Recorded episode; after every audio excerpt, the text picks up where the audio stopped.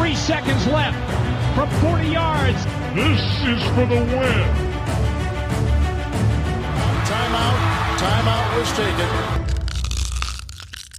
Finale. Oh, Finale. Oh. Hallo und herzlich willkommen zur neuen Folge von Icing the Kicker, dem NFL-Podcast in Kooperation zwischen dem Kicker und der Footballerei. Es ist soweit. Am kommenden Wochenende steigt der letzte Spieltag in der Regular Season in der NFL. Vorhang auf zum großen Finale und was wollen wir mehr? Es geht noch um richtig was. Acht Teams kämpfen um noch drei freie Playoff-Plätze. Hochspannung ist garantiert und wir bereiten euch heute wie immer auf die elektrisierenden Duelle auf der Zielgeraden vor. Wir, das sind Detti aus der Footballerei. Moin, Detti. Hallo Kutsche. Äh, da du letzte Woche nicht dabei warst, äh, wie war dein Feldsalat am Heiligen Abend? Das war Grille. Ich habe keinen Feldsalat gegessen. Ich weiß. Aber ich dachte, wir lassen uns alle inspirieren vom Grille. Also ich habe mir einen gemacht. Und bei uns gab's Wurzelsalat, soweit ich mich erinnern kann. Grille, der Name ist schon gefallen, ist auch dabei vom Kicker. Moin Grille. Moin, moin, erstmal äh, gesundes Neues an euch und an die Hörer da draußen. Und äh, wir haben uns den Feldsalat auf jeden Fall schmecken lassen, auch wenn wir alle krank waren, leider. Das war dann ein wenig unschön. Wir haben dann die große Feierei letzte Woche an Silvester nachgeholt. Und was, Lebkuchenparfait? Wie sieht's da aus? Das war auch gut, aber wie gesagt, wir haben das Mhm. auf Tage dann verteilt, weil an dem Tag selbst war der schlimmste Krankheitstag. Da hat uns alle, die ganze Familie quasi zerlegt gehabt. Da war dann eher so durchkommen durch den Tag. Das ging dann am nächsten Tag besser. Gut, dass ihr Vitamine dann zu euch genommen habt in Form des Feldsalats. Absolut. Grünes Gemüse ist gesund, habe ich irgendwo mal gelesen. Zunächst wieder ein Warnhinweis an euch, an alle Zuhörer. Ab sofort wird auch wieder samstags in der NFL gespielt. Das erste Duell, auf das wir heute blicken wollen, steigt nach unserer Zeit auch in der Nacht von Samstag auf Sonntag und zwar ab 2.15 Uhr. Es ist das Duell um die Krone in der AFC South. Die Jaguars empfangen die Titans. Der Sieger, das ist ganz einfach, gewinnt die Division, ist für die Playoffs qualifiziert und hat in der Meisterrunde sogar ein Heimspiel zu Beginn. Lasst uns darauf mal schauen, Grille. Die Jaguars ähm, haben vier Siege am Stück gefeiert, sind on fire. Bei den Titans sieht's ganz anders aus. Die haben sechs Pleiten am Stück kassiert, da geht wenig. Theoretisch würde den Jaguars ein Unentschieden reichen, um die Division äh, zu gewinnen und sich das Playoff-Ticket zu sichern. Wir wissen, ein Unentschieden ist höchst selten in der NFL, darauf sollte man sich nicht verlassen. Meinst du, Grille, die Jaguars machen den Sack zu? Also wenn man natürlich von dem berühmten Momentum wieder mal sprechen will, dann müssen sie es eigentlich machen, weil wie die Titans da eben jetzt die letzten Wochen vergeigt haben. Die haben ja schon allein Glück gehabt, muss man ja sagen, dass sie dass letzte Woche Week 17 quasi irrelevant war, weil da haben sie natürlich auch wieder verloren, aber es war davor schon klar, dass dieses Spiel jetzt Jaguars gegen Titans die Entscheidung um die Division bringen wird. Da haben sie quasi Glück gehabt, weil so wie die Jaguars on the ja, oder auf der Euphoriewelle reiten und die Titans irgendwie da schon weggespielt wurden halb, muss man schon sagen, dass sie da Glück haben, überhaupt noch in dieses Entscheidungsspiel zu kommen. Also von der Tendenz her sind die, die Jaguars da natürlich deutlich überlegen, würde ich jetzt mal sagen. Aber wer weiß, es ist ein Endspiel, das macht es dann eben wieder so interessant und wenn King Henry mal wieder losrennt und die Gegner überrennt, dann schauen wir mal. Die Jaguars sind eigentlich äh, notorisch erfolglos, bis auf eine Saison. Ähm, 2018 war das, da waren sie Saxonville, hatten eine überragende äh, Defense, Daddy, aber ansonsten gehören sie eher ins untere Drittel, wenn nicht sogar ins untere Viertel der NFL. Ähm, aber im Gegensatz zu den Titans äh, können sie mehr oder weniger personell aus dem Vollen schöpfen. Bei den Titans sieht das anders aus. Da sind Schlüsselpositionen äh, vakant, beziehungsweise da herrschen große Verletzungsprobleme. Ne? Ja, das, davon kann man jetzt ausgehen, wenn man sich das letzte Spiel betrachtet. Also Woche 17 gegen Dallas, das war ja ein Donnerstag-Nachtspiel, also sprich kurze Woche nach Woche 16. Da hatten sie, glaube ich, zeitweise mal zwölf Spieler auf dem Injury Report. Die meisten haben dann auch nicht gespielt, die angeschlagen waren, inklusive Derrick Henry, inklusive einiger wichtiger Spieler, vor allem in der Defense.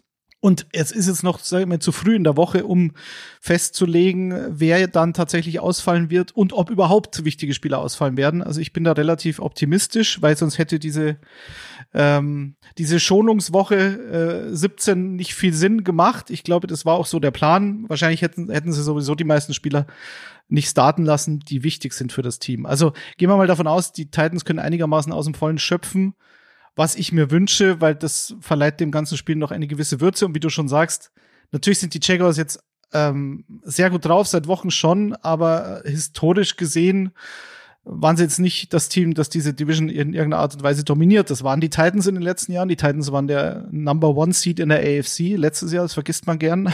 Und die haben es ja nicht komplett verlernt. Die haben halt eine unfassbar schlechte Phase, die schon sehr lange dauert, das muss man sagen, aber keine Ahnung, Grille hat es ja angedeutet, dann ist vielleicht der Gameplan, Derrick Henry 75 Mal laufen zu lassen. Und dann ist das so. Und dann muss man sehen, ob Jacksonville da dagegenhalten kann. Bin gespannt. Vielleicht an dieser Stelle schon mal ein Side-Fact, weil es passt gerade ganz gut. Äh, notorisch erfolglos ist das Stichwort. Ähm, die Jaguars standen noch nie im Super Bowl, haben ihn aber immerhin schon einmal ausgerichtet, nämlich in der Saison 2004 ähm, stieg das Finale in Jacksonville. Damals haben die Patriots die Eagles geschlagen das Größte, was diese noch relativ junge Franchise bisher erreicht hat, war äh, dreimal ins AFC Championship Game zu kommen, nämlich 96, 99 und äh, 2017. Da muss ich mich selbst korrigieren. Eben habe ich 2018 gesagt. 2017 war das. Das haben sie aber jeweils verloren. Und vielleicht noch mal ein Wort zum Owner das ist Shahid Khan und der hat ähm, wirklich eine richtige vom Tellerwäscher zum Millionär Story hingelegt. Milliardär ist er sogar mittlerweile. Er ist gebürtiger Pakistani, ist im Alter von 16 in die USA gekommen und hatte, so erzählt man sich das, ähm, nur 500 Dollar in der Tasche und hat zunächst tatsächlich als Tellerwäscher gearbeitet für 1,20 Dollar die Stunde und hat dann aber eine einzigartige Ka Geschäftskarriere hingelegt mit der Entwicklung äh, eines revolutionären Designs für Stoßstangen für Trucks. Flex and Gate hieß seine Firma oder so heißt sie immer noch und konnte dann Kunden wie General Motors, VW, Toyota, Ford und Suzuki gewinnen. Jetzt ist der gute Mann Multimilliardär, hat 2012 die Jaguars gekauft für 770 Millionen. Mittlerweile sind sie über zwei Milliarden wert, also wieder ein gutes Geschäft von ihm. Hat sich dann auch noch äh, den FC Fulham gekrallt, ein Fußballclub aus England, äh, von ähm, Mohamed Al-Fayed. Das ist der Vater von Dodi Al-Fayed. Also wer sich für englische Königshäuser interessiert, weiß vielleicht, dass das die letzte Roman Romanze von Lady Di war. Und er ist ähm, aktuell zusammen mit Kim Pegula, das ist die Besitzerin der ähm, Buffalo Bills, der einzige Franchise-Besitzer in der NFL mit außereuropäischer Abstammung. Also ähm, vielleicht habt ihr schon mal, vielleicht habt ihr schon mal ein Foto von ihm gesehen. Ähm, ein, ein, ein Mann mit einem großen dunklen Schnauzbart im Gesicht, der sich natürlich auch jetzt mal Erfolg äh, seiner Mannschaft wünscht. Grille. Und da sind wir wieder beim Spiel, Stichwort Druck. Die Jaguars waren eigentlich schon abgeschlagen. Jetzt können sie plötzlich zu Hause äh, vor eigener Kulisse tatsächlich ähm, sich für die Playoffs qualifizieren. Die Titans, Daddy hat's gesagt, sind Stammgast gewesen in den letzten Jahren in den Playoffs. Die können sich eigentlich, die können mehr verlieren, habe ich das Gefühl. Also bei wem siehst du den größeren Druck in diesem Spiel?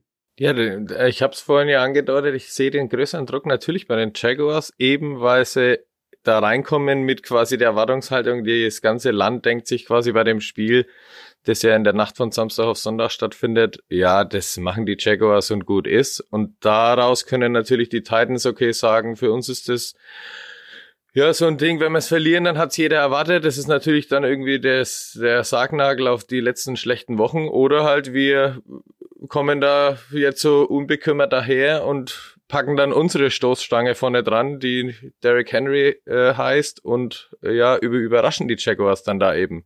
Das kann natürlich schon gut und gern passieren. Auch Trevor Lawrence, der überragend spielt. Ich habe ja auch eine nette Statistik, der braucht noch 99 Yards nur noch, um der erste, dritte Jaguars Quarterback mit 4000 plus Yards zu sein. Also das zeigt dann auch, wie stark der sich im zweiten Jahr entwickelt hat mit seinen Receivern.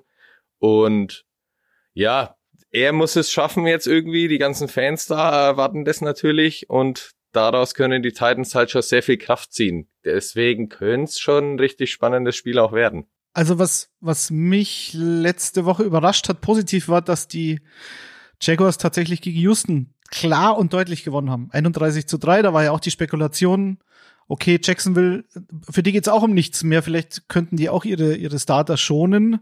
Und da wurde ja schon äh, bezweifelt, ob, ob Doug Peterson das, weil in Philadelphia gab's mal eine Zeit, da hat er auch vor dem mhm. Spiel gesagt, alle Starter spielen und äh, jeder Sieg ist wichtig und so weiter. Und dann ist das Gegenteil äh, war dann der Fall. Also man hätte es ja sogar verstanden, wenn auch Doug Peterson sagt, nee, ich, ich ziehe meine Starter raus. Und letztlich hat äh, das Spiel gegen Houston aber halt die Defense gewonnen. Das heißt, dieses nicht nur Trevor Lawrence, der auf einem sehr, sehr hohen Niveau spielt seit Wochen, Travis Etienne, der so richtig in Fahrt kommt, der letzte Woche auch über 100 Yards hatte auf dem Boden, sondern halt vor allen Dingen auch die Defense, die ja gespickt ist mit, äh, mit Defensivtalent, äh, was halt in, in den letzten Drafts da so gepickt worden ist. Und ähm, die also auch sehr gut drauf sind. Das heißt, auf dem Papier spricht alles für Jacksonville Absolut. Äh, und für Tennessee spricht Derrick Henry, aber das ist ja auch das ist ja nichts Neues. Ähm, Joshua Dubs wird wird Quarterback sein bei Tennessee. Der hat ganz gut gespielt, aber er hat halt es gibt halt jetzt wieder ein Spiel mehr an Tape, was sich dann der Defensivkoordinator der Jaguars anschauen kann und es wird mich schon überraschen, wenn Dubs noch mal so ein vermeintlich oder vergleichsweise gutes Spiel macht in seinem zweiten mich, Start. Mich würde noch einmal interessieren, Detti, ähm, weil du Doug Peterson angesprochen hast, lass uns doch noch einmal auf die Trainer schauen. Doug Peterson, Head Coach der, der Jaguars, ähm, hat früher selbst gespielt, war Quarterback, hat mit Philadelphia als Head Coach den Super Bowl gewonnen, steht auf der einen Seite, auf der anderen Seite steht da Mike Rabel, auch ein Ex-Spieler. Äh, hat als Spieler mit den Patriots den Super Bowl gewonnen, ähm, bei Bill Belichick sich wahrscheinlich viel abgeguckt. Wen siehst du da denn vorne? Wer hat deiner Meinung nach das größere Accessoire, äh, nee, Reservoir, nee, nicht Reservoir, wie heißt das? Accessoire, nee, wie heißt das? Ihr wisst Repertoire. Repertoire, Dankeschön. Nimm mal diese Fremdwörter. Wer hat äh, deiner Meinung nach oder eurer Meinung nach äh, das größere Repertoire, um in so einem Do-or-Die-Spiel die Oberhand zu behalten? Ja, also so wie die Saison läuft, auch hier wieder gehe ich da mit Doug Peterson, weil es hat mal einen Safety, ich glaube, ein Backup-Safety, der aber schon seit Jahren bei den, bei den Jaguars spielt, hat gesagt nach einem Spiel, als so diese Siegesserie so losging, hat er gesagt, das ist ein Typ, für den würde ich doch eine Wand rennen. So, und den Eindruck vermittelt er mir und vermittelt dieses Team seit Wochen und sie haben halt auch wieder diese Underdog-Mentalität, die ist ja immer hilfreich, gerade wenn es dann in die Playoffs geht und so weiter. Keiner glaubt an uns und Chip auf unserer Schulter und das ist ja immer die gleiche Geschichte. Da gibt's jedes Jahr ein Team, das dann auf dieser Welle reitet und äh, könnte Jacksonville sein, oder? Grille, was sagst du? Du hast halt vor allem den Punkt, wenn wir uns vielleicht zurückerinnern, vor der Saison hat man dann so gesagt, ja, mit Doug Peterson holen sie jetzt auch noch einen echt erfahrenen und starken Trainer, der halt dieses junge, äh, hochtalentierte Team, aber vielleicht erstmal irgendwie Zeit dafür braucht, um das irgendwie auf Kurs zu bringen. Und das hat er jetzt innerhalb nur einer Saison eigentlich schon richtig gut geschafft mit diesen ganzen Fragezeichen, die man ja vor der Saison hatte. Wer dachte dann, dass Trevor Lawrence so rauskommt, wie er halt gerade spielt? Oder auch Christian Kirk, der ist jetzt hier mit äh, 78 Catch, über 1000 Yards und sieben Touchdowns, alles äh, Karrierebestwerte. Da hat man am Anfang auch gesagt, ja, hochtalentiert, aber kriegt das der Trainer irgendwie alles so hingebogen mit diesen Draftpicks, die er der Daddy auch schon angesprochen hat in der Defense und alles Mögliche mit seinem Trainerteam. Das muss sich ja erst einspielen. Und so wie sie in den letzten Wochen spielen, muss man sagen, ja, das hat er top hinbekommen und deswegen sage ich gerade aktuell, auch wenn ich ein großer Mike Rabel-Fan bin, aber aktuell ist da auch Doug Peterson der, ja, der, der halt vorne wegreitet quasi. Weil Finale der Regular Season ist, haben wir uns heute mal was anderes überlegt. Wir tippen die Spiele, die wir besprechen, nicht ähm, per Ergebnis, sondern ähm, wir tippen, welche Teams die noch drei freien Playoff Tickets unserer Meinung nach bekommen. Zwei in der AFC sind noch frei, eins in der NFC ist noch frei. Eins, wie gesagt, in der AFC entscheidet sich ähm, zwischen den Titans und den Jaguars. Deswegen würde ich euch bitten, zunächst mal euren Tipp abzugeben. Grille mit dir angefangen. Ähm, wer sichert sich ähm, das Playoff-Ticket durch den Division-Titel in der AFC South? Es kommt ja hier schon ganz äh, klar rüber, dass es natürlich eigentlich nur über die Jaguars gehen kann, wenn sie das hinbekommen, was sie in den letzten Wochen machen dann denke ich, ziehen sie das Ticket. Auch wenn ich mir eben vorstellen könnte, dass es ein echt spannendes Spiel wird, was dann eben vor allem an Derrick Henry liegen wird, der auch eine gute Bilanz gegen die Jaguars hatte. Er erst dreimal in Folge über, also mindestens über 120 Yards und jeweils mindestens einem Touchdown gerannt. Also der wird hier nochmal alles raushauen versuchen. Und dann, dann kann ich mir vorstellen, dass es eng wird. Am Ende denke ich aber ziehen es die Jaguars. Also wenn ich richtig informiert bin, ist es zumindest so, dass wenn Jacksonville verlieren sollte, was ja durchaus nicht ähm, unmöglich scheint, dann könnten sie noch hoffen und sitzen dann Sonntag auf der Couch und müssen hoffen, dass Pittsburgh, New England und Miami verliert, weil dann würde es auch für Jacksonville im Falle einer Niederlage noch reichen. Ich gehe aber auch erstmal hier mit einem Sieg für die Jaguars Kutsche. Nur für dich.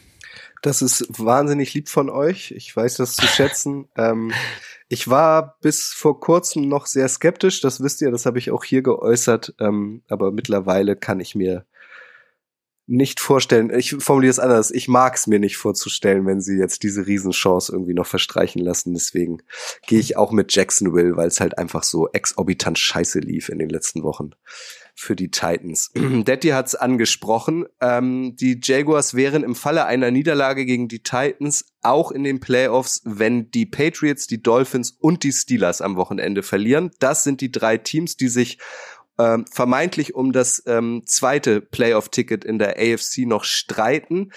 Alle Spiele steigen parallel am Sonntag um 19 Uhr. Ähm, manchmal gibt es so vermeintliche äh, Wettbewerbsverzerrungen in der NFL. Das ist hier jetzt nicht der Fall. Die spielen parallel, so wie wir es vom letzten Spieltag in der Fußball-Bundesliga kennen. Und ich würde einmal zum Einstieg und dann können wir ein bisschen tiefer reingehen, einen Gesamtüberblick äh, liefern. Die Patriots ähm, müssen auswärts ran und zwar bei den Buffalo Bills. Ähm, aktuell, Stand jetzt, sind die Patriots drin. Bedeutet, sie müssen nur in Anführungszeichen gewinnen, um sich dann auch endgültig ihr Playoff-Ticket zu sichern.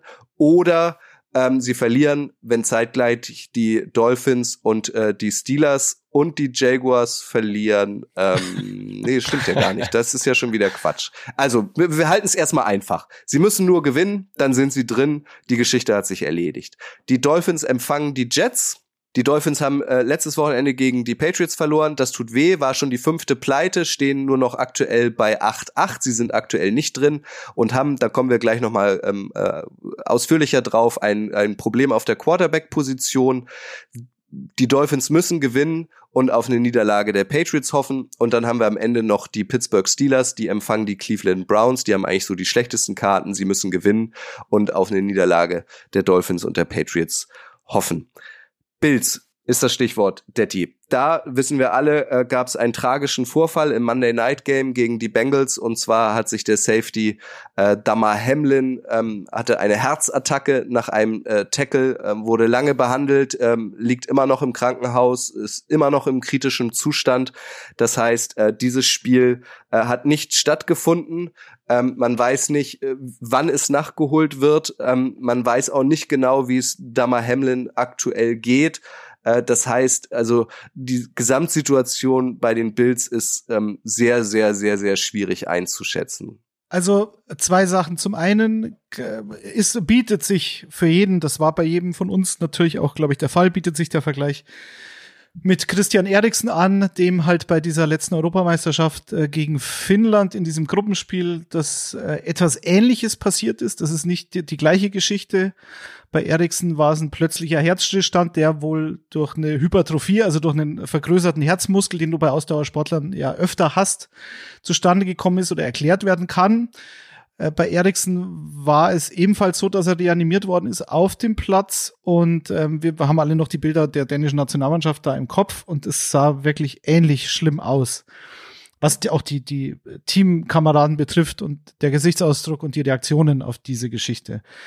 Äh, das ist durchaus vergleichbar. Bei Eriksen war es so, dass er sich ja im Endeffekt relativ bald nach dem Spiel oder auch schon auf dem Weg äh, aus dem Stadion heraus schon Zeichen gegeben hat und sich dann auch in der Kabine gemeldet hat, dass alles soweit wieder okay ist.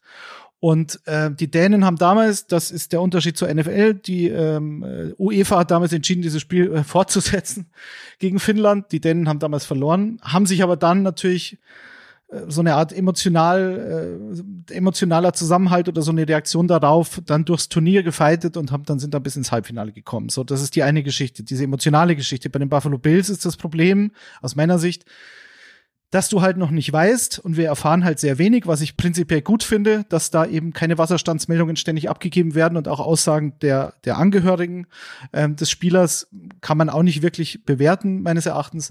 Du weißt halt nicht, reden wir jetzt hier von einem hypoxischen Hirnschaden, also wirklich eine, eine schlimme Geschichte, die halt durch diese lange äh, Phase ohne Sauerstoffzufuhr des Gehirns dann zu so einer zu so einem schlimmen Zustand führt, der auch nicht reparabel ist. Also reden wir von einer Katastrophe oder reden wir davon, dass der Spieler sich einigermaßen wieder erholen kann.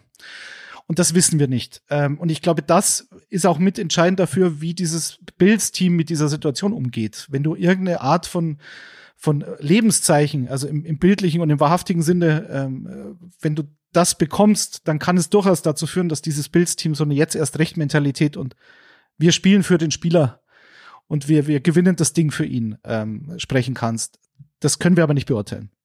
Und rein aus, aus äh, sportlicher Sicht, was jetzt dieses AFC-Seeding und so weiter anbetrifft, ist es auch schwierig, weil die NFL muss jetzt abwarten, was passiert am Wochenende. Gewinnen die Chiefs, entschuldige die Ausführung, Kutsche, ist ein bisschen komplizierter, was, was gerade diese drei Top-Teams in der AFC betrifft gewinnen die Chiefs, gewinnen die Bills und gewinnen die Bengals ihre Spiele gegen die Raiders, die Patriots und Ravens, dann hast du die Ausgangssituation, dass du eigentlich dieses Woche 17 Spiel zwischen Buffalo und Cincinnati fast nachholen müsstest, weil der jeweilige Sieger dann in diesem AFC-Seeding ähm, halt noch Sprünge nach oben machen kann. Das heißt, die Bills können theoretisch die Chiefs noch überholen, wenn sie dieses Spiel gegen die Bengals gewinnen, das Nachholspiel sozusagen.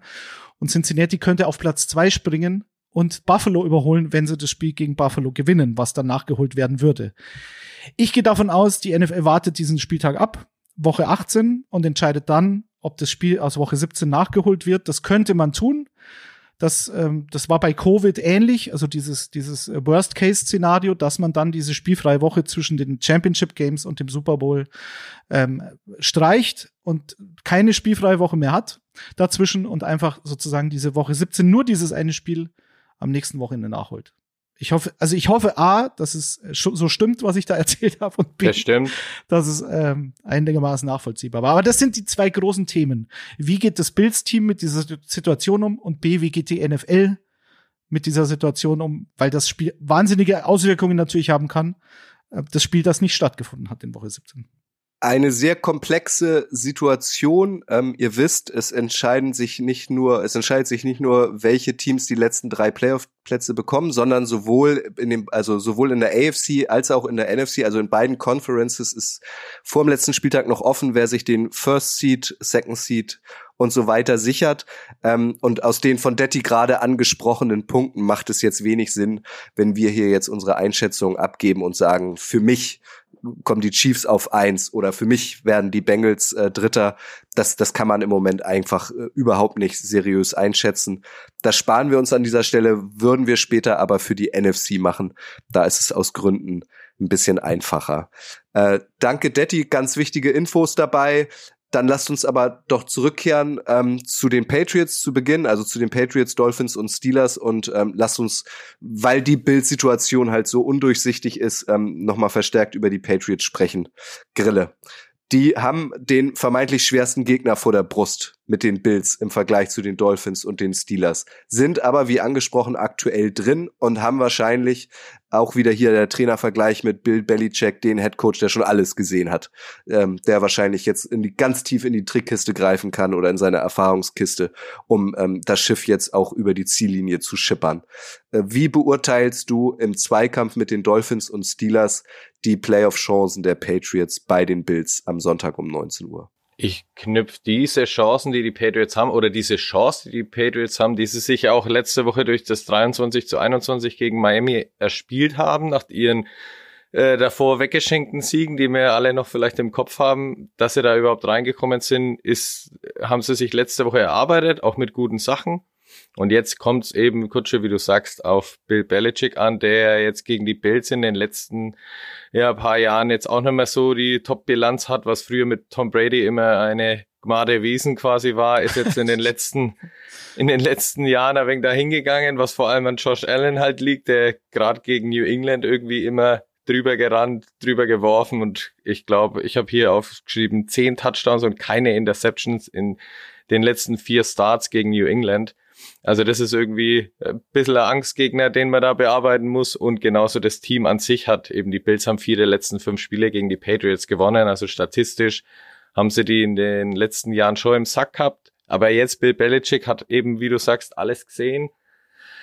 Ähm, weiß, auf was es jetzt ankommt in dem Spiel und es ist vor allem das Spiel irgendwie zu gewinnen und da ist Bill Belichick und seinem äh, Trainerteam bekanntlich egal, ob das ein 7 zu 3 oder ein 28 zu 24 am Ende wird. Es ist quasi irgendwie wird es gezogen, auch auf die hässliche Art.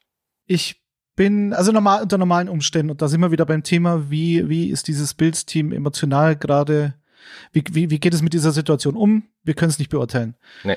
Ähm, auf dem Papier wäre es eigentlich fast ein klares Matchup für mich. Zum einen spielen die Bills zu Hause, zum anderen, also mit spielen die Bills zu Hause mit einer realistischen Chance, ihr AFC-Seeding, jetzt unabhängig von dem Spiel da aus Woche 17, äh, noch verbessern zu können. Also ne, es ist kein kein kein bedeutungsloses Spiel in keinem Fall, für, auch für die Bills-Fans sozusagen. Also da könnte durchaus ähm, die Stimmung sehr sehr ähm, explosiv sein und aufgeladen sein. Natürlich auch aufgrund der Situation der vergangenen Woche gegen die Bengals.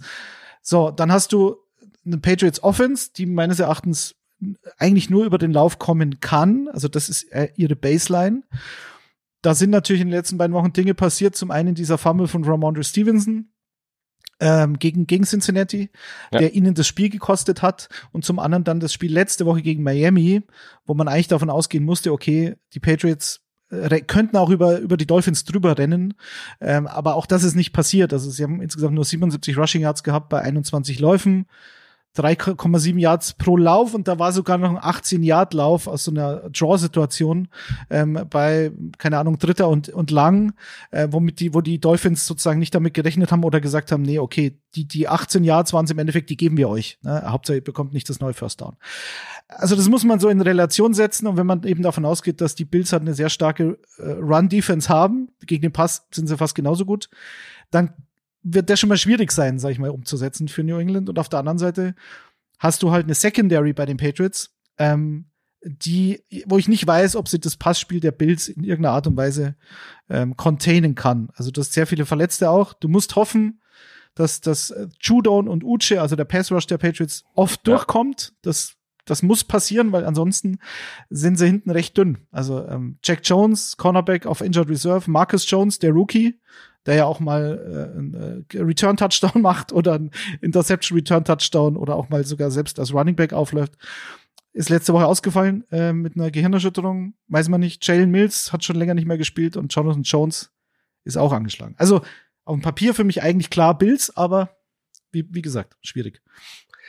Dann lasst uns doch mal ähm, eine weitere Begegnung hier reinnehmen. Das reicht, glaube ich, erstmal für den ersten Eindruck. Und zwar ähm, sind es die Dolphins, die noch äh, hoffen ähm, um ein Playoff-Ticket, hoffen um, sagt man das. Sie erhoffen sich noch ein Playoff-Ticket, so rum. Sie empfangen die Jets. Die Jets haben sich letztes Wochenende endgültig aus dem Playoff-Rennen verabschiedet. Für die geht's nichts mehr, äh, um nichts mehr. Es ist ein Division-Duell, aber also die Jets könnten jetzt die Dolphins nochmal ordentlich ärgern ich habe es angesprochen, Grille, ähm, fünf Pleiten in Folge für die Dolphins, da geht irgendwie äh, auch nichts mehr, ähnlich wie bei den Titans. Und ähm, sie haben ähm, ein Problem auf der Quarterback-Position. Tua Tango Vailoa ähm, ist wieder im Concussion-Protokoll, hat große Probleme mit äh, Gehirnerschütterungen diese Saison. Teddy Bridgewater, sein äh, Vertreter letzte Woche, ähm, hat sich den Finger gebrochen.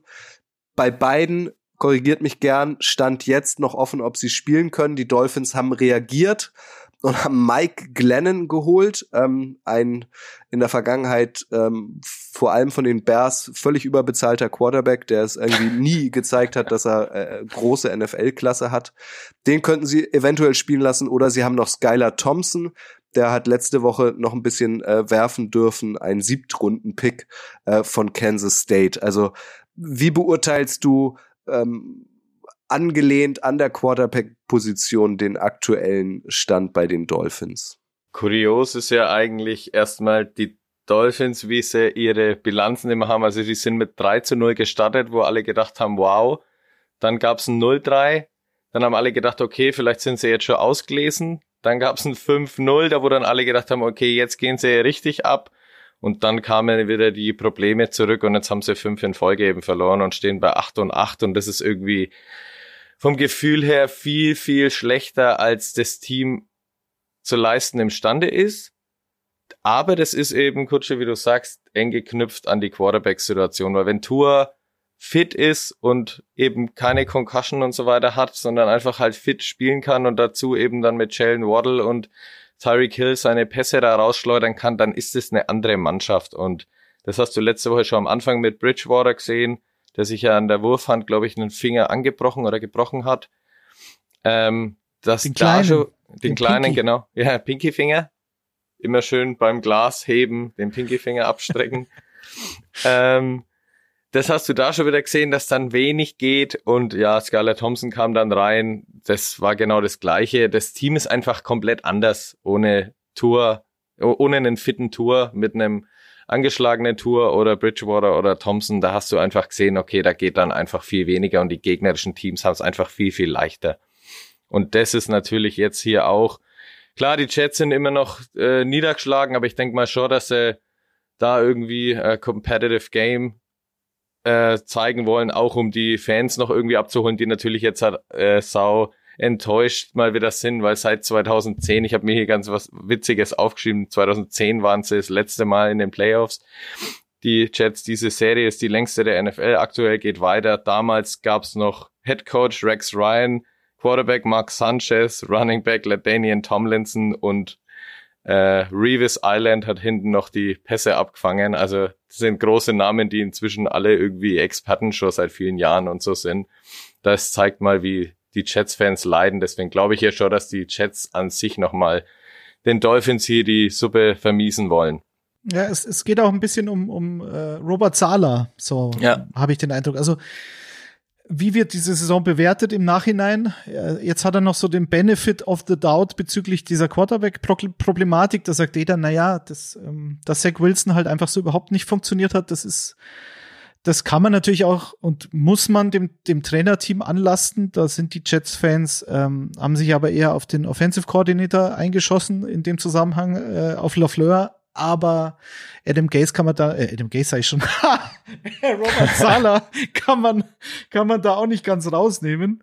Und Adam Gaze sage ich, glaube ich, deshalb, weil ich sag mal, diese Bilanz, so 7-9, das, das hatte Adam Gaze auch mal. Ja. Also so ist es jetzt nicht. Also ähm, diese Weiterentwicklung der Jets, da sind sich eigentlich alle einig und sagen, ja, die haben total viel Talent im Kader und du hast jetzt auch letzte Woche wieder gesagt, also Sauce Gardner gegen DK Metcalf, das war ein Mismatch. Also keine Chance. Keine Chance. Der Typ kann dir einen Receiver ausschalten. Ich sage ja. immer, ich glaube im Prinzip für einen Cornerback ist Metcalf einfacher zu verteidigen als so ein Justin Jefferson, der ja von, von eurem äh, Jair Alexander unter anderem auch sehr äh, äh, kontrolliert worden ist in Woche 17, aber da gehört dann auch immer so ein bisschen Hilfe over the top, also noch ein Safety dahinter dazu, um so, um so einen Spieler, der so flexibel einsetzbar ist mit seinen Routen, ähm, äh, zu, zu containen, aber bei Metcalf war es wirklich oft klassisch eins gegen eins. Wer gewinnt? Der bessere Mann und der war halt Sauce Gardner letzte Woche oft genug. Also das Talent bei den Jets ist da. Aber jetzt müssen sie dieses Spiel, glaube ich, gewinnen, um halt dann mit so einem guten Gefühl aus der Saison auszugehen, weil sonst ist es wieder mal ähm, eine Katastrophe bei allem Positiven, was die Saison hatte. Da, da würde ich gerne mal ansetzen, weil ich finde, das ist ein spannender Punkt. Also für Menschen, die sich schon ein bisschen länger für die NFL interessieren. In der AFC East äh, gab es ja die Dauerdominanz der Patriots. Dann ist Tom Brady da weggegangen, alle haben irgendwie durchgeatmet. Ah, geil, dann können ja vielleicht auch mal die Dolphins was erreichen oder die Jets. Und jetzt kann es tatsächlich wieder so sein, auch ohne Tom Brady-Grille, dass die Patriots sich qualifizieren äh, und die Jets und die Dolphins, die äh, sich lange irgendwie über eine halbwegs vernünftige Saison gefreut haben, gucken wieder gucken wieder blöd aus der Wäsche. Das wäre schon tragisch irgendwie, oder? Ja, es passt halt irgendwie dann dazu, dass du halt dann sagst, der alte äh, Belichick, dem fällt schon irgendwie noch was ein, weil es war zwischenzeitlich auch, als sie da mal die Spiele gewonnen haben, nicht immer hoch gradig. Also da haben die Jets äh, geilere Defense-Leistungen gebracht teilweise und halt die Dolphins eben eine viel geilere Offense aufgezaubert und am Ende sneakt sich jetzt vielleicht Bill Belichick mit seinen Patriots da noch rein an den anderen vorbei, die zwischenzeitlich auf einem ganz anderen Hoch unterwegs waren. Das zeigt halt dann eben erstens einmal wieder, wie eng die NFL ist und halt wie wichtig, dass es dann auch ist, dass ein Trainer halt immer noch so einen zweiten und dritten Plan hat. Und da ist, kann man eben die, die, die Brücke quasi rüberziehen, wieder zu den äh, Bills, äh, zum Bills Patriots Spiel, wo man eben sagt, ich habe da im Gefühl schon, dass dem Belichick da irgendwas einfällt und Ramondre Stevenson da, der gerade auswärts, da, äh, das habe ich vorhin noch vergessen zu sagen, der gerade auswärts viel, viel mehr äh, laufen darf als äh, daheim. Also da äh, natürlich auch viel, aber da hat er in den letzten drei von vier, äh, in den letzten vier Spielen dreimal über 100 Scrimmage Yards gehabt. Das zeigt dann halt eben, dass die Patriots da schon irgendwie ein wenig mehr leisten können, als jetzt zum Beispiel Dolphins, die gegen die Jets, die schon ausgeschieden sind, eigentlich eine einfachere Aufgabe haben. Aber da eben mit der Quarterback-Situation du nicht weißt, ja, wie, wie schlägt das jetzt durch, wie wie ziehen sie das Ding jetzt vielleicht zu Ende? Und da kann es schon sein, dass er dann irgendwie gegen die Jets, die eben hier nochmal für den letzten Sieg und auch für die Trainerposition da um, was spielen, da das dann vergeigen. Also vielleicht Kutsche für dich, für die Offseason ein Projekt. Man könnte Skylar Thompson und Brock Purdy vergleichen in dem NFL Boulevard oder so. Also die wurden. Ja, die waren nicht weit auseinander. In ne? der siebten Runde im, im, im dies- oder letztjährigen NFL Draft ähm, da sind sie kurz knapp hintereinander gepickt genau. worden. Kurz vor Mr. Irrelevant war, war Skylar Thompson und hat, genau. war der beste Quarterback der Preseason, was das Rating betrifft und hatte fünf Touchdowns, keine Interception. Aber gut. was, was auch immer das bedeutet. Ist an dieser Stelle notiert.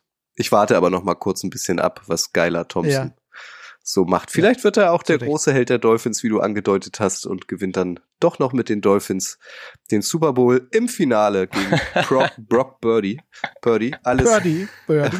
alles möglich. Lasst uns äh, noch einmal ähm, ein weiteres Team noch dazu nehmen, weil auch die Steelers äh, dürfen sich noch was ausrechnen. Wie gesagt, ähm, damit sie sich, ähm, damit sie noch am Playoff-Ticket schnuppern müssen, auf jeden Fall die Patriots und die Dolphins verlieren. Steelers, Daddy finde ich total spannend, ist für mich irgendwie auch so eine Feel-Good-Story in dieser NFL-Saison. Ähm, von denen hat man wenig erwartet. Ähm, sie liefen lange Gefahr, erstmals unter ähm, der anderthalb Jahrzehnte langen Ägide von Headcoach Mike Tomlin mit einem negativen, mit einer negativen Sieg-Niederlage-Bilanz rauszugehen. Jetzt stehen sie bei 8-8, also es kann wieder gelingen, ähm, keinen negativen Rekord dazu haben und sie haben am letzten Spieltag plötzlich ähm, doch noch die Chance, sich auch für die Playoffs zu qualifizieren. Ähm, irre eigentlich, Frage eins Oder Frage zwei ähm, meinst du wirklich, die Dolphins und die Patriots tun den Steelers ähm, den Gefallen in Anführungszeichen und, und äh, lassen da noch Hoffnung aufkeimen im vormaligen Heinz Field? Also ich glaube, das wird passieren. Ich glaube, das läuft so wie letztes Jahr. Letztes Jahr haben die Steelers einen Sieg der Jaguars äh, gegen Indianapolis benötigt, um noch in die Playoffs einzuziehen. Und das war dann auch das Ende von Carson Wentz bei den Colts.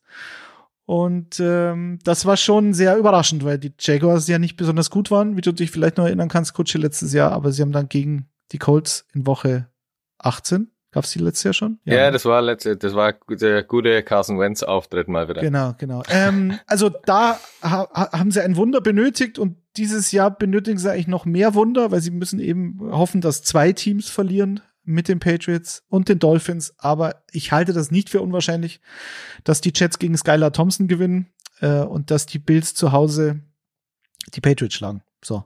Und jetzt müssen die Steelers nur noch gegen die Browns gewinnen. Die Browns sind auch wieder ein bisschen lebendiger als noch vor zwei Wochen. Äh, die Sean Watson äh, hat letzte Woche extrem effizient gespielt. Also, ja, Wahnsinn. Er, er Unglaublich. Nicht, nicht, besonders viele Yards, aber ich glaube drei Touchdowns, keine Interception. Also okay. Und wenn da Nick Chubb noch ins Rollen kommt, dann ist es kein leichtes Matchup und du hast den Divisionsrivalen, der dir die Playoffs versauen will. Also ähm, das sollte schon mal zuerst passieren. Aber ich traue es ihm zu. Ich glaube nicht, dass Mike Tomlin sich von den Browns da seine, seine traditionelle Winning Season da nehmen lässt. Und ähm, ja, und das Spiel, das letzte Spiel zwischen den beiden war in Woche drei. Und da hatten, da haben die Browns gewonnen, aber die Steelers hatten TJ Watt nicht. Und TJ Watt ist wieder da. Und wenn TJ Watt da ist, stehen die Steelers bei, Grille? Ja, äh, die Statistik habe ich jetzt gerade nicht im äh, 7, Kopf. 2. aber 7-2, ich dachte, ja. weil du so die, die, die Finger, den Finger gehoben hast. Nee, aber ich habe was. Gutes, was zu DJ Watt trotzdem passt und das zeigt dann auch, wie die äh, Steelers, also das muss man sich ja nochmal vorstellen. Ich meine, die sind mit 2 zu 6 gestartet, da war ja jeder im Kopf draus, okay, das ist jetzt wirklich mal so ein Übergangsjahr, jetzt muss Mike Tomlin nochmal neu was aufbauen und dann zeigen, dass er nicht mehr diesen alten Zug da weiter reitet, sondern hier was Frisches aufbaut und das hat er jetzt irgendwie während der Saison, ohne dass es jeder vielleicht groß mitbekommen hat, geschafft, dass sie jetzt hier nach zwei Fourth Quarter Comebacks bei 8-8 eben stehen.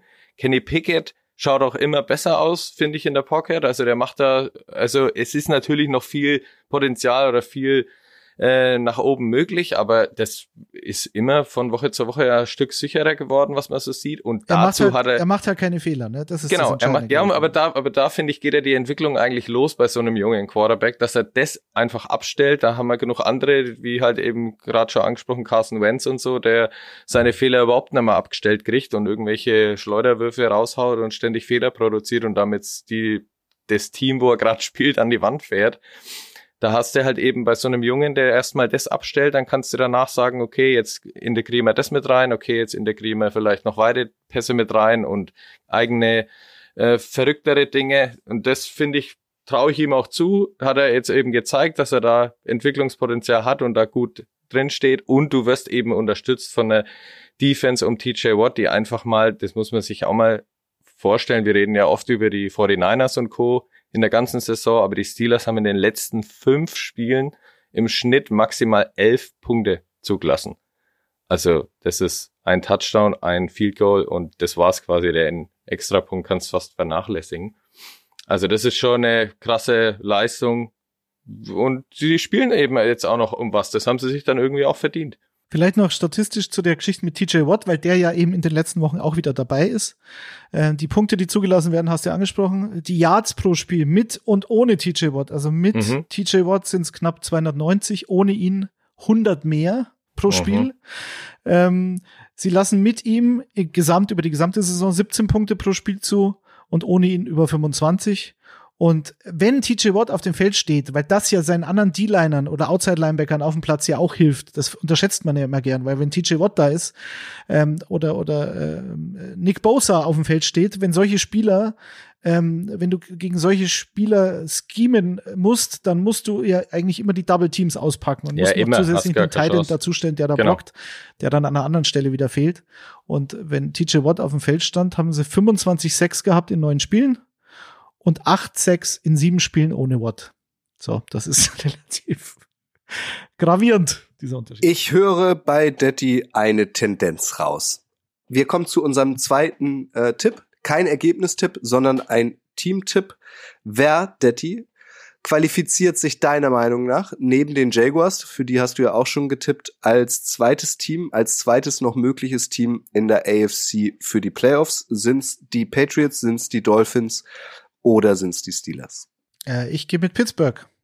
Ich gehe mit Pittsburgh und dann in den Playoffs könnte Pittsburgh wie gewohnt äh, ein bisschen unangenehm werden. TJ Watt, na G. Harris haben wir vergessen. Der Ja, ich gefällt mir Auch. besser als letztes Jahr. Letztes Jahr hatte er halt 8000 Ballberührungen und ist dann für drei Yards pro, pro Lauf, sie hat sich durch die Saison gewurschtelt hinter einer O-Line, die nicht gut war und Big Ben, der ähm, keinem Defensivkoordinator Angst eingejagt hat und damit war die Box immer komplett zu. Den finde ich fast stärker als letztes Jahr und ähm, das reicht mir dann schon. Vor allem als äh, es war ja am Anfang der Saison, da hat er ja noch gar nicht funktioniert. Da gab es ja dann die Gerüchte, dass sie ihn loswerden wollen. Ja, er war so ja auch weiter. verletzt zwischendrin. Ja, genau, aber das war dann quasi so eine Geschichte, wo man wusste, okay, irgendwie wahrscheinlich, vielleicht endet die Geschichte auch schon da. Und der hat sich in den letzten Wochen echt krass entwickelt und auch das witzige Interview da letzte Woche gegeben. Also der hat richtig Spaß hinter der O-Line. Also das muss ich schon sagen. Ich mach mal weiter mit meinem Tipp gleich. Ähm, ich kann es mir auch vorstellen, dass die Steelers das machen. Ich habe in meinem Kopf die Dolphins abgehakt, aber ich gehe jetzt trotzdem mit den Patriots, weil ich habe da vorhin oft über Bill Belichick und Co. geschrieben und ich glaube, der hat sich da was zurechtgelegt. Wir haben auch da zum Beispiel nicht bei den Patriots über Mac Jones gesprochen, den lieben Freund von Daddy, der letzte Woche mal eine okay Vorstellung abgeliefert hat, find, fand ich, äh, knapp über 200 Yards, zwei Touchdowns und keine Fehler gemacht. Ähm, das war auf jeden Fall schon mal eine Entwicklung im Vergleich zu den letzten zwei, drei Wochen. Also das hat dann schon besser ausgeschaut. Deswegen, ich glaube irgendwie, die können bei den Bills überraschen. Klar, die Bills tun mir leid mit der Situation. Das ist alles bitter. Wir können da nicht reinschauen. Wir können ins Team nicht schauen, mit welcher, wie sie da auftreten werden in dem Heimspiel. Ähm, aber jetzt einfach nur aufs Sportliche geblickt, glaube ich, dass Belichick sich da ein bisschen was überlegen kann und dann eben, die brauchen nur einfach nur den Sieg. Das weiß jeder Spieler im Patriots-Trikot und ich glaube, die können das knapp ziehen. Das Schöne ist, ähm, also, dass wir quasi äh, die drei Teams tippen und kein Ergebnis haben wir uns kurz vor Aufnahme der Produktion überlegt. Äh, Stichwort Transparenz. Und wir haben uns dementsprechend nicht abgesprochen. Ähm, ich habe mir nämlich die Dolphins notiert. Also wir haben, das ist ja ganz schön, schön. Äh, tatsächlich äh, drei unterschiedliche Tipps, weil ich glaube, dass die Bills gewinnen. Das wird so ein jetzt erst recht. Wir gewinnen äh, für unseren in Lebensgefahr schwebenden Mitspielern. Ähm, da wird nichts zu machen sein. Und ich glaube, dass die Dolphins ähm, die Jets schlagen und damit sind die Steelers ja schon automatisch raus, äh, weil von den Jets auch nichts mehr kommen wird. Die sind am Boden zerstört. Ähm, ist mein Tipp. Wir werden sehen, wie es ausgeht. Äh, unsere drei Tipps werden wir wie immer auf Social ähm, äh, posten und ähm, eine Grafik aufbereiten. Da seid ihr herzlich eingeladen, eure Tipps drunter zu posten. Wir gehen rüber in die NFC. Äh, da ist es ein bisschen einfacher. Da ist noch ein Playoff-Ticket offen. Äh, und das Schöne ist, das möchte ich an dieser Stelle auch mal sagen, ähm, alle, die hier den Icing the Kicker Podcast ähm, äh, produzieren, ähm, sind natürlich Nerds. Äh, die Jungs vom Kicker machen das auch hauptberuflich, aber, und das steht über allem, wir sind alle Fans, ähm, auch einzelner Teams. Ähm, und wir haben heute das Glück, dass es für unsere drei Teams tatsächlich auch noch um was geht. Über die Jaguars, für die ich sympathisiere, haben wir schon gesprochen. Ihr lasst sie rein und jetzt bin ich gespannt, weil ihr habt jetzt quasi ein Gegeneinander-Duell. Grille sympathisiert ähm, bekanntlich äh, für die Packers, Detti äh, äh, für die Seahawks. Ähm, und unter anderem um diese drei, äh, zwei Teams geht's. Also es ist noch ein Playoff-Ticket frei und das entscheidet sich zwischen den Packers, den Lions, den Detroit Lions und den Seahawks. Ich habe es vorhin einmal angedeutet, ähm, dass äh, die Duelle in der AFC steigen parallel, also da ist keine Wettbewerbsverzerrung. Hier sieht's ein bisschen anders aus, ähm, weil die die Seahawks ähm, schon vor den äh, Rams, äh, vor den Rams, vor den ähm, Packers und Lions, die gegeneinander spielen, spielen ähm, ähm, Packers gegen Lions ist das Sunday Night Game. Die spielen eher später. Gib uns doch einmal einen kurzen Gesamtüberblick, Detti, was passieren muss, ähm, damit die Seahawks sich ähm, ein, das letzte Playoff-Ticket in der NFC ähm, sichern. Die spielen gegen die LA Rams. Also so viel muss gar nicht passieren. Die Seahawks müssen ihr Heimspiel gegen die Rams gewinnen und die Detroit Lions müssen ihr Auswärtsspiel in Green Bay gewinnen Sunday Night. Wie du schon gesagt hast, es ist, es gibt Menschen, die sprechen hier von Wettbewerbsverzerrung, weil es, äh, wenn diese beiden Spiele gleichzeitig stattgefunden hätten, dann wäre vor dem Spiel für die Detroit Lions nicht klar gewesen, äh, wie ihr Schicksal aussieht. Sprich, wenn Seattle gegen die Rams verliert, haben wir ein Win-and-In-Szenario für beide Teams. Also dann, dann ist klar, der Sieger aus Detroit gegen Green Bay ist in den Playoffs. Wenn aber jetzt die Seahawks zu Hause gewinnen, dann können die Lions nicht mehr in die Playoffs kommen. Und dann geht's in Anführungszeichen nur noch darum, ähm, dem Divisionsrivalen aus Green Bay den Playoff-Einzug zu vermiesen ich persönlich mir, ich, ich meine, das muss man ja immer pragmatisch sehen. Also, was will die NFL? Die NFL will ihr Sunday Night Game, das letzte Spiel der Regular Season 2000, der Saison 2022, mit Aaron Rodgers beenden und nicht mit Jaguars gegen Titans. So, das ist, das steht über allem. Äh, keiner weiß, ob Aaron Rodgers nächstes Jahr noch spielen wird. Die, die NFL will die Saison mit einem Spiel in, im, im Lambeau Field abschließen. Das ist für mich jetzt keine große Überraschung. Was jetzt aus äh, Fansicht ähm, für mich das Ganze jetzt nicht so skandalös macht wie für einige andere, ist halt die Tatsache, dass ich definitiv glaube, dass die Detroit Lions ähm, sich den Arsch aufreißen werden gegen Green Bay und zwar unabhängig davon, äh, ob sie noch in die Playoffs kommen können mit einem Sieg oder nicht. Weil A ist ein Divisionsrivale, B hast du Dan Campbell als Head Coach, das reicht mir schon, äh, um sicher zu gehen, dass das Team äh, mental absolut alles geben wird in dem Spiel.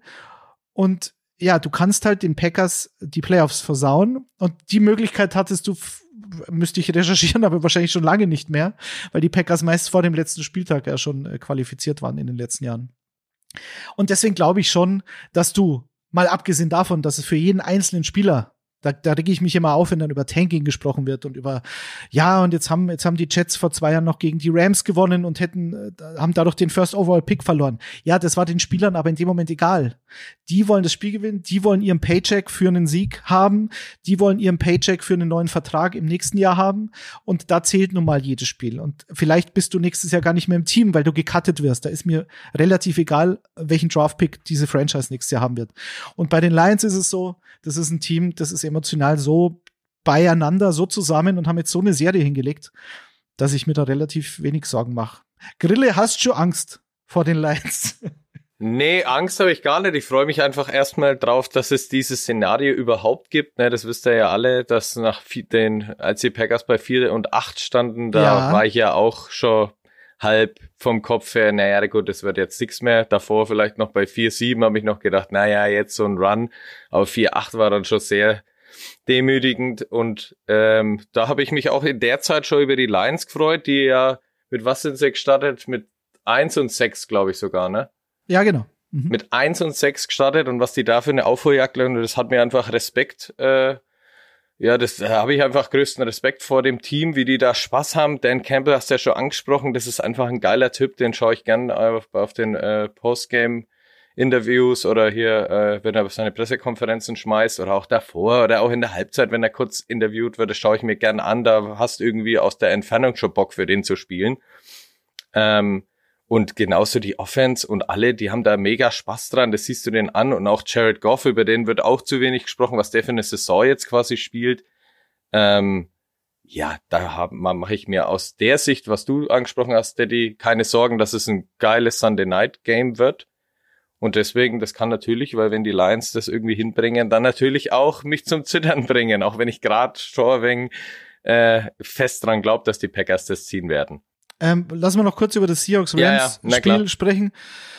Aus Sicht der Seahawks ist es natürlich so, du stehst jetzt bei 8-8 und hast noch die Chance auf die Playoffs. Das allein ist ja schon Witz. Also ich meine, das zieht sich durch die ganze Liga. Du hast teilweise Teams mit einem negativen Rekord, äh, Stichwort NFC Süd, wo du halt in die Playoffs, das gibt's schon immer mal wieder und das gab's, äh, gab's auch schon immer, wenn du halt eine Division hast, die so schlecht ist, äh, es muss, muss sie halt einer gewinnen und dann ist das halt so. Äh, ja. NFC East hatten wir vor ein paar Jahren, die NFC West hatten wir vor über zehn Jahren mal das, das, das gleiche Szenario. Damals auch Seattle, glaube mit 7-9 haben sie dann die Division gewonnen. Das gibt's schon immer, aber dass du halt mit so einer schlechten oder durchschnittlichen Saison überhaupt noch die Chance hast, ähm, das ist ja schon mal, muss man schon dankbar sein. Äh, mit einem Playoff-Einzug hat in Seattle sowieso niemand gerechnet vor der Saison. Eben, Seattle deswegen. stand bei, stand bei 6-3 äh, zwischendrin. Ähm, Anfang November und haben halt dann gegen Tampa in München verloren und haben gegen die Raiders zu Hause verloren und gegen Carolina zu Hause, zu Hause verloren. Und wenn du halt solche Spiele verlierst, dann musst du dich nicht wundern und dann brauchst du dich auch jetzt nicht drüber beschweren, dass da eventuell ein Sunday Night Game stattfindet und du nicht gleichzeitig mit dem Konkurrenten um den letzten Playoff-Platz spielen darfst. Also gewinn erstmal dein Spiel zu Hause und das ist schwer genug gegen die Rams. Äh, welcher Baker Mayfield jetzt da auftritt, weiß ich nicht. Der hat immer so im Zwei-Wochen-Wechsel also Katastrophe, dann wieder überragend, dann wieder nicht so gut. Cam Akers ist äh, ins Rollen gekommen, der ist wieder fit, der hat ja eine Achillessehnenverletzung. Achillessehnenverletzung. Ähm, das dauert, bis so ein Running Back dann wieder bei 100 Prozent ist, sieht mir jetzt mittlerweile danach aus. Und die Rams sind sowieso immer das Kryptonit für, für, für die Seahawks in den letzten Jahren gewesen. Sean McVay hat meistens die Nummer gehabt von Pete Carroll und deswegen ist allein dieser Heimsieg für mich schon jetzt nicht so selbstverständlich. Also das, das ist die Grundvoraussetzung und danach mal sehen, was, was passiert.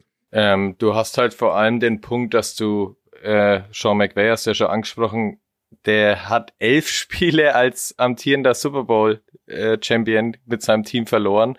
Das gab es noch nie nach einem Super Bowl Sieg. Also das ist die schwächste, die schwächste äh, Regular Season eines amtierenden Super Bowl Champions. Also auch da muss natürlich hier, da glaube ich auch fest dran, dass die ein mega competitive Game da raushauen in Seattle. Mhm. Ähm, Cam Akers hast du ja auch schon gesagt, Baker Mayfield, klar, welchen von den zwei bekommen wir, ist die Frage, aber Cam Akers macht auch wirklich recht Spaß. Ist eigentlich eine ähnliche Geschichte zu Najee Harris. War am Anfang quasi auch vom Gefühl her weg und keine Ahnung, vielleicht wird er sogar abgegeben, weil er ging halt gar nichts eben auf, aus Verletzungsgründen und das, was in den letzten Wochen da gezeigt wird, macht schon auch richtig Spaß. Also da glaube ich schon auch eine richtig spannende Nummer. Und Seattle muss es halt erstmal gewinnen. Das ist das Spannende an dem Spiel, dass sie da überhaupt sich die Chance erarbeiten müssen, überhaupt noch im Rennen dabei bleiben zu können. Ja, sie haben vor ein paar Wochen äh, gegen die Rams ein Spiel gehabt, das haben sie ganz knapp gewonnen mit einem Pass in den letzten oder und unter einer Minute war es äh, auf DK Metcalf von Gino Smith gegen Jalen Ramsey. Auf das Matchup freue ich mich natürlich wieder. Das wird schön. Aber okay, also da ist für mich noch alles relativ offen. Ich hoffe natürlich auf einen Seahawks-Sieg und dann, Kutsche, äh, blicken wir nach, nach Green Bay in der Nacht. Ich möchte vorher noch auch hier in dieser Conference einen Side-Fact äh, absetzen, ähm, und zwar bezüglich der Detroit Lions. Ähm, in der AFC habe ich das ja mit den Jaguars gemacht, jetzt mache ich es mit den Lions, weil die beiden Franchises kann man vergleichen, notorisch erfolglos. Die Lions haben auch noch nie den Super Bowl gewonnen und das, obwohl sie eigentlich absolute Tradition sind in der NFL ähm, eines der Teams, die nahezu von Anfang an dabei sind. 1930 ging's los. Ähm, damals hießen sie noch die Portsmouth Spartans. Portsmouth war das damals die damals kleinste Stadt in den USA mit einem NFL-Team, aber sie mussten halt raus aus der Einöde, um wirtschaftlich zu überleben. Diese Aufgabe hat dann ein gewisser George Richards übernommen. Der war der Besitzer einer Radiostation, weiß also, wie man äh, marketingmäßig ähm, gewisse äh, News in die Welt posaunt. Äh, das ist ihm auch dann äh, gelungen. Das hängt unter anderem mit den Thanksgiving Games und so zusammen. Darauf will ich aber gar nicht eingehen. Aber äh, letztlich machte dieser George Richard die ähm, Spartans zu den Detroit Lions, wie wir sie heute kennen. Äh, und er hat sie ähm, genannt quasi, ähm, dass sein Team dann ähm, der, der King of the NFL ist. Deswegen gibt es, ihr werdet es schon öfter gesehen haben, immer wieder diese Memes, wenn es bei den Lions nicht läuft, aus äh, König der Löwen, wo oben ein Löwe steht. Ich glaube, der Kleine ist es und guckt irgendwie in die Ferne. Also deswegen werden sie immer wieder aufs, aufs Korn genommen. Und jetzt mal eure äh, Seahawks beziehungsweise Packers Liebe zur Seite gestellt ähnlich wie die Jaguars würde man es den Lions sogar fast noch mehr gönnen oder dass die sich jetzt tatsächlich nach all der Erfolglosigkeit auch mal wieder ähm, für die Playoffs äh, qualifizieren mit dem Trainer. Kannst du kannst du das mit deinem Herz vereinbaren, Grille, oder geht das gar nicht? Ich hab's ja gerade angedeutet, ich habe auch in der Saison oft mit Michael und auch anderen Kollegen gesprochen und Freunden, dass ich wirklich von den Lions irgendwie angetan bin, dass mir das Spaß macht und natürlich, ich hätte mir, ich hätte ihnen halt einfach gegönnt, dass sie in dieses Spiel, in dieses Sunday Night Game jetzt gehen und dann einfach wissen, dass sie hier noch um die Playoffs spielen. Deswegen müssen halt die Rams bei den Seahawks gewinnen. Sorry, Daddy. nee, aber äh, ja. Spaß beiseite. Äh, es ist wirklich, das Team macht Spaß hier. Trainer ha, habe ich schon gelobt, äh, Jared Goff habe ich schon gelobt, nur sieben Interceptions, 29 Touchdown-Pässe, über 4000 Yards. Also wer hätte das jetzt Jared Goff zugetraut? Das muss man auch mal hier, wenn du da 18 Wochen zurückdenkst, hätte ich auch nicht gedacht. Die O-Line funktioniert, das Laufspiel funktioniert. Also du sprichst von, äh, Kutsche, du sprichst von einer ewig langen äh, Lions-Tradition. Also ewig lang gab's da gar kein Laufspiel mehr. Das ist jetzt auch wieder da. Jamal Williams hat 15 Touchdowns und fast 1000 Yards. Das ist irgendwie ein Wahnsinnsding. Äh, elf, also die sind die Nummer 11 in Run Attempts. Also was der Dan Campbell mit dieser Offense gemacht hat, dann haben sie TJ Hawkinson noch während der Saison verloren. Ähm, macht gar nichts. Du hast Amon Ross St. Brown, der 100 Catches für über 1100 Yards hat. Also auch hier aus deutsch-amerikanischer Sicht äh, eine gute Geschichte. DJ Chark funktioniert. Also die machen einfach echt Spaß und deswegen natürlich Packers Fanbrille beiseite. Die Lions haben sich, und das nach 1 zu 6, das muss man sich echt nochmal auf der Zunge zergehen lassen, hier einen Wahnsinnslauf in den letzten Wochen hingelegt. Und das ist wirklich äh, Hut ab einfach. Dann lasst uns doch auch äh, hier festlegen. Ich fasse noch einmal zusammen. Äh, Im Duell um das letzte äh, Ticket in der NFC, drei Teams kämpfen drum. Wenn die Packers gegen die Lions gewinnen, äh, sind die Packers qualifiziert. Detroit ist durch mit einem Sieg gegen die Packers und einer Niederlage der Seahawks und äh, die Seahawks sind durch mit einem Sieg gegen die Rams und einer Niederlage der Packers. Daddy, wer macht's?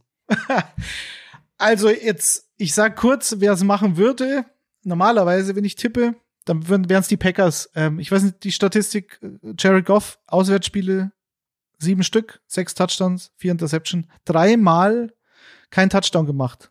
In drei von sieben Spielen auswärts 2022. Und zu Hause hat er 23 Touchdowns in neun Spielen und drei Picks. Und jetzt spielen sie ein Grad soll es werden in Green Bay, Sonntagnacht. Gefühlte Temperatur ist dann, also ein Celsius. Gefühlte Temperatur ist dann wieder bei minus zehn wahrscheinlich. Also es sieht schon sehr schlecht aus. Aber ich kann nicht hier sitzen und, und äh, Grille die Packers tippen lassen und selbst nicht mit den Seahawks gehen. Also äh, ich hoffe auf Detroit und das ein paar Kniescheiben abbeißen im Lambeau Field und dann schauen wir mal. Aber so richtig glauben tue ich nicht dran, ich sag's gleich. Ja, ich habe ja die Fanbrille noch gar nicht aufgesetzt. Ich habe ja mit den Packers noch gar nicht angefangen. Ich will da jetzt auch kein Pamphlet abreißen, aber hier, wenn es einfach nur Rogers, hast ja vorhin schon genannt, da habe ich auch eine nette Statistik gelesen, dass er der erste Quarterback ist, der zum dritten Mal mit seinem Team nach Woche 10 bei einem Under 500 Record war. Also das war 2013, waren sie 5-6-1 und sind mit 8-7-1 noch gerade so in die Wildcard kommen. 2016, da können wir uns vielleicht ja noch dran erinnern, als er dann seine Relax und Run the Table Interviews gegeben hat. Da waren sie 4 und 6 und sind am Ende mit sechs Siegen in Folge noch reingekommen. Und jetzt waren sie eben 4 und 8 und haben hier in den letzten, also da war der December, äh, December Rogers, December Packers waren wieder da, sind den ganzen Dezember mit Siegen durchgrast. Jetzt im Januar zwei Heimspiele in Folge, also letzte Woche die Zerlegung der Vikings im Lambo war ja schon Wahnsinn. Wahnsinn. Und ähm, naja, jetzt wirklich, oder? Das Spiel hat doch Nein, mega. das war ja das war brutal. das war wirklich brutal. Ich meine, Justin Jefferson hat einen Catch für 15 Yards machen dürfen, weil Jay Alexander mit dem Gritty über ihm drüber gelaufen ja, ist. Ja, der hat ihn an der Leine geführt durch Wirklich? das Lambo-Field, der Wahnsinn. Unglaublich. Und jetzt haben sie da eben das Heimspiel. Es geht um alles. Lambo wird kochen. Das Ja. Sunday Night Game ist geil hingelegt. Und ähm, ja, äh, Keyshawn Nixon habe ich ja auch schon erwähnt gehabt vor zwei Wochen, glaube ich. Jetzt hat er, also von 40 Ich habe mich Yards, übrigens bei diesem, bei diesem Nixon habe ich mich kaputt gelacht, weil der Grille im, im, Kicker-Podcast uns was vom Returner der Packers erzählt. Ja, das gab's ja eine, Zwei Wochen später macht er einen 105 Return-Touchdown. Also Ja, vor allem-. Vor allem der Typ hat angefangen mit 40, 45 Yards. Da, da hast du dich ja schon gefreut. Und der hat sich von Woche zu Woche gesteigert. Und ich habe dann letzte Woche mir mal den Spaß erlaubt, weil ich mir gedacht habe, wann gab's denn so einen Typen mal bei den Packers? Ich kann mich da wirklich nicht dran erinnern. Der letzte Kickoff-Return, den es bei den Packers gab, der war 2011, als Rookie Randall Cobb mal für 107 Yards gegen die Saints, glaube ich, durchgerannt ist. Und dann habe ich bei Sports Illustrated eine Slideshow gefunden mit den besten Kick-Returnern und so weiter. Da gab's nur Schwarz-Weiß-Bilder. Also dieses Franchise, dieses Team hat sowas noch nicht erlebt und jetzt hast du so, so, so einen Typen da auch noch. Das passt halt einfach zum Lauf, den die Packers haben, ganz nüchtern gesprochen. Da klappt gerade ganz viel, die Defense funktioniert, die Offense funktioniert. Äh, Laufspiel, Aaron Jones hat letzte Woche mit nur elf Carries äh, deutlich über 100 Yards geschafft. Also die sind hier richtig, richtig on fire und haben sich die Chance mit diesem, mit diesem Monsterlauf da in den letzten Wochen halt auch irgendwie verdient. Ich freue mich jetzt schon aufs Wildcard-Game gegen die 49ers. Ja, ich, Andrea hat auch schon davon gesprochen. Gut, also du, da bin ich ja gespannt. Grille, ähm, legst dich fest, Packers. Ne, ja klar, ich meine, die Chance ist einfach da. Äh, von äh, 4% äh, Playoff-Chance sind sie jetzt bei deutlich über 60. Sie müssen das Heimspiel gewinnen gegen den Divisionsrivalen. Rogers macht ja auch immer den flapsigen Witz, dass das ein Dome-Team ist, wie die Vikings letzte Woche. Die müssen dann erstmal bei diesem 1 Grad Celsius bestehen. Äh, da hat er schon das da neckt er die Gegner natürlich auch immer absichtlich, aber er hat vielleicht auch in gewissen, in gewissen Punkten recht. Also ja, natürlich glaube ich fest dran, dass die Packers das letzte Spiel der Week 18, also dass die Packers in dem letzten Spiel dieser Regular Season drin stehen, habe ich auch nicht geglaubt. Und das werden sie im Lambo, da schaut ja jeder gern hin nach Lambo, auch wenn du gar kein Packers-Fan bist. Das ist einfach ein geiler Anblick. Oder nicht, Daddy? Sag was. Euer Stadion ist auch gut, aber hier Nein, Lambo. das ist top. Das ist alles tipptopp. Wenn Seattle gegen die Rams verliert, dann ziehe ich mir sofort mein blaues Trikot an. Das sage ich dir gleich. Also für mich steht außer Frage, dass die Seahawks gegen die Rams gewinnen. Ich würde es mir wünschen, dass die Lions gegen die Packers gewinnen. Das würde aber bedeuten, dass nicht die Lions, sondern die Seahawks in den Playoffs sind. Das finde ich dann irgendwie auch. das finde ich dann irgendwie auch doof. Äh, deswegen gehe ich dann auch mit den Packers. Wobei ich mir wirklich vorstellen kann, also äh, Grill hat's ja angedeutet, bei den Packers lief's auch scheiße und so weiter und jetzt haben sie dieses Finale und Aaron Rodgers, ich meine, die haben ja Aaron Rodgers, der hat auch schon alles gesehen.